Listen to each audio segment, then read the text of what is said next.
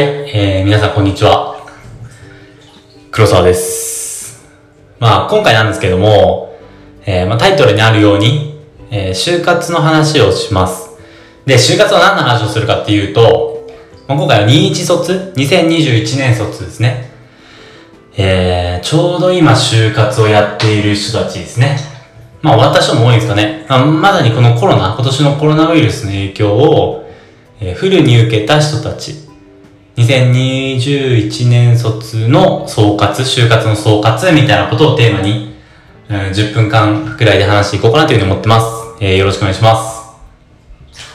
そうですね。まあ、本当大変でしたよね。なんか本当ま、まさにもろに、2021年卒っていうのは、このコロナウイルスの影響を受けてます。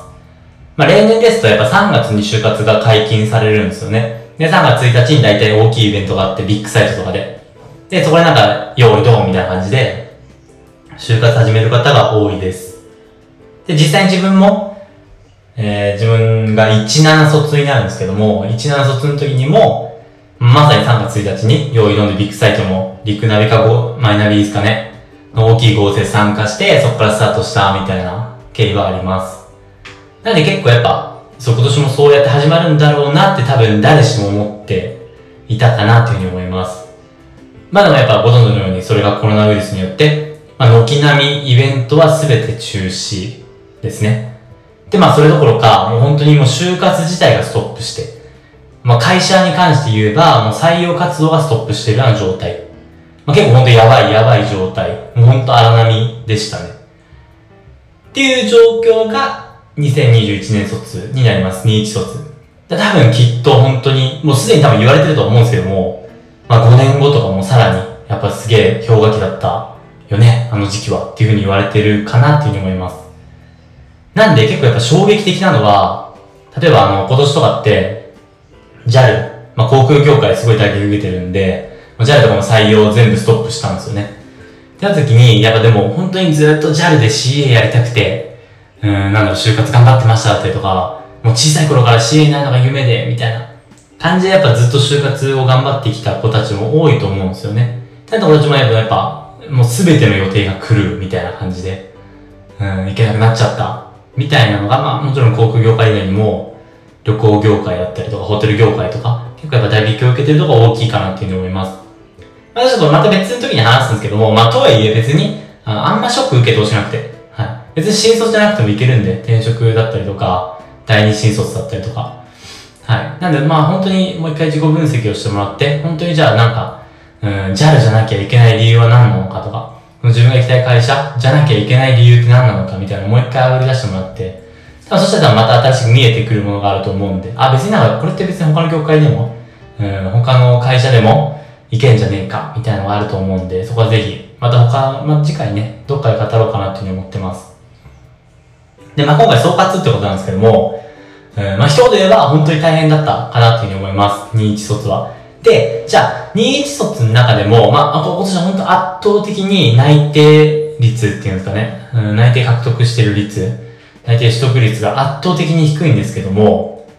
うん、本当に結構去年と比べるとすごいですね。20ポイント下がってたりとかして。もう例年だと7月末とかにはもうほとんど内定ゲットできてね、今年は多分本当半分ぐらいです。なんか前並みとかどっかが出してたデータで言うと、もう80%とか85%は内定1個はもらってるっていう風なデータだったんですけども、まあでも実際自分が合説したりとか会社説明会だったりとかで、うん、いろんな学生と接していく上で感じてるのは本当に半分以上は内定ゼロだなっていう風に思います。今これちょっと撮影してるのが7月の20、まあ7月後半なんですけども、結構内定ゼロの学生が多いです、今年は。まだ。全然この時期でも多いです。なので本当になんかそんな感じではあります。だから、例年だったらもう本当に、まあ多分その子たちも普通に計算通りいけば、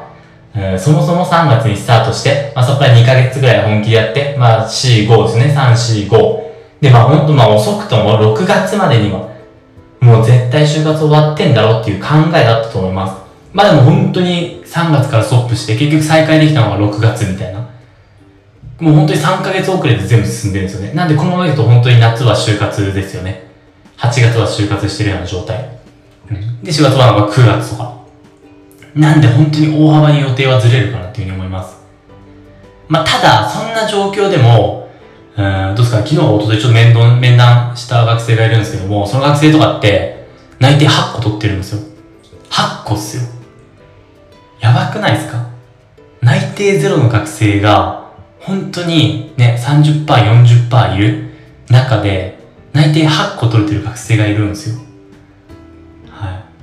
じゃあそれって、そいつってどんな学生か、どんなことやってきたかっていうと、インターンなんですよ。マジで。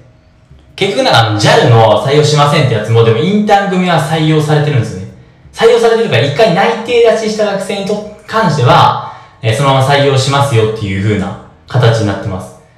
だし、そのインターンって、インターンって割とやっぱ最近の傾向としては、インターンから先行、直結してることが多いです。一応なんかね、直結させないみたいな雰囲気はあるんですけども、ただ実際どうかっていうと、直結させてるとこ結構多いです。なんで、インターン来た学生には先行の案内して、で、そっから内定出るみたいな。それこそ3月の解禁前までに内定出ちゃってる。みたいなパターン結構多いんですよね。なんで、そうなったら別に1月とか2月に内定ですから、コロナの影響全く受けてないんで関係ないんですよね、そこって。はい。ただまあでもね、インターン、インターンはいいや、みたいな、3月から本気でやるし、みたいな感じで思ってた。まあ俺みたい、俺はまさにそんな感じだったんですけど、3年前。だからそういう考えの人は本当に今回打撃が起きなかったと思います。本当に大きい打撃を受けてるのかなっていうふうにやっぱ思いますし、うん、まあ大変、本当大変ですよね、マジで。本当に笑い事じゃないなっていうふうに思います。ただ、そうですね、インターン。このインターンやってたかどうかだったりとか、就活をもっと早く始めてたかどうかみたいなところで、うん、結構大きい差が2、1卒は出たのかなというふうに思います。なんで内定1個もない子っていうのもめちゃくちゃ多いですし、逆に内定8個とか、まあ5個以上とかですかね、もらってる学生も一定数いるだったりとか。まあ例年に比べてやっぱ少ないですけどね、圧倒的に。なんで、まあちょっとこれを聞いているうん、なんだろう、これから就活をする子たちに関しては、マジでインターン参加してけって思いますね。とりあえず。はい。だし、別にインターンって内定取るためにやるってよりかは、本当に勉強になるんですよね。自分の中で。なんか気持ちの切り替えだったりとか、いろんな人事だったり、他の就活生と接していく上で、あ、みんなこういうこと考えてんだとか。やっぱ結局、人間が今こうやって生きてる中のコミュニティってすげえ狭いじゃないですか。うん、同じ授業を受けてる人たちだったりとか、うん、わかんないですけどね、同じサークルの人たちだったりとか。結局やっぱ学校内だったりとかするし、うん、普段やっぱ絡む人ってやっぱすごい特定されてますよね。ってな時にやっぱインターンとかで行くと、もういろんな学生がいたりとか、それこそいろんな大人、まあ人事とかですよね。となんかこう話せたりとか。まあそういう会社によっては、インターン終わった後懇親会設けてくれる会社もあったりとかして、まあそこでなんかちゃんとがっつり話したりとか。まあ今年だとまあコロナでいろいろ難しいと思うんですけども、まあでもそれでも絶対、なんかプラスにはなるのかなっていうふうに思います。っていうのと、まあ、最後もうちょっと時間ないんで、最後あれなんです、駆け足でいくんですけども、あの、あとあれっすね。結構、大きい打撃受けてるのは公務員です。公務員って結構国はなんかオンライン、あ、そう、オンライン、オンラインが結構やっぱ主流になってきてると思うんですけども、今年は。え、実はやばいですよね、これも。ちょっともう時間ないんですけど、あの、オンラインとかもなんか今まで散々やっぱオンラインになる、オンラインになるって言っても全然始まんなかったじゃないですか。マジでめちゃくちゃみんな腰重いんで、全然オンラインがなんか全然推進されなかったんですよね。で、今回やっぱコロナってなって一気にやっぱ推進してたじゃないですか。オンラインがブワーって広がって。もうどの会社もやっぱ説明会から面接、もうなんなら最終面接まで全部オンラインでやりますみたいな。みたいなのがなんか進んでくれて、でも公務員だけは結構オンラインに対応してる場所が意外と少ないんですよね。結構矛盾してるんですね。国はなんかリモートリモートとか言いながら、でもなんか公務員は意外とリモート、リモートが対応しないみたいな。なんで公務員志望の学生は意外とやっぱ、うん、なんだろう、オンライン面接とかやったことないですっていう学生が意外と多かったりとかして。なんで結構本当にそういうところでもいろんなところで、うん、いろんな問題が起きてるのかなっていうふうにやっぱ思いますね。ただまあオンラインになったことによっていいことも悪いこともやっぱいっぱいありますし、オンラインで初めて気づくようなこともありましたね。やっぱ学生からするとやっぱわざわざ、うん、行かなくていいだったりとか交通費と時間をなんか節約できるみたいな。で、企業側も企業側でなんか本当に、うん、地方まで今まで出張したのがなんか別にそれがなくなったりとか。まああと地方と首都圏の格差ですね。地方の子わざわざ今までだったら首都圏に来なかったら就活できなかったのが、オンラインで家からでもできちゃうだったりと。で、企業も、まあ、そんだけ優秀な子たちを採用できるようになったりと。はい。みたいな感じかなと思います。また詳しくはね、また別の講義で解説したいと思います。じゃあ今日はね、どうもね、最後まで聞いてくれてありがとうございました。また会いましょう。バイバイ。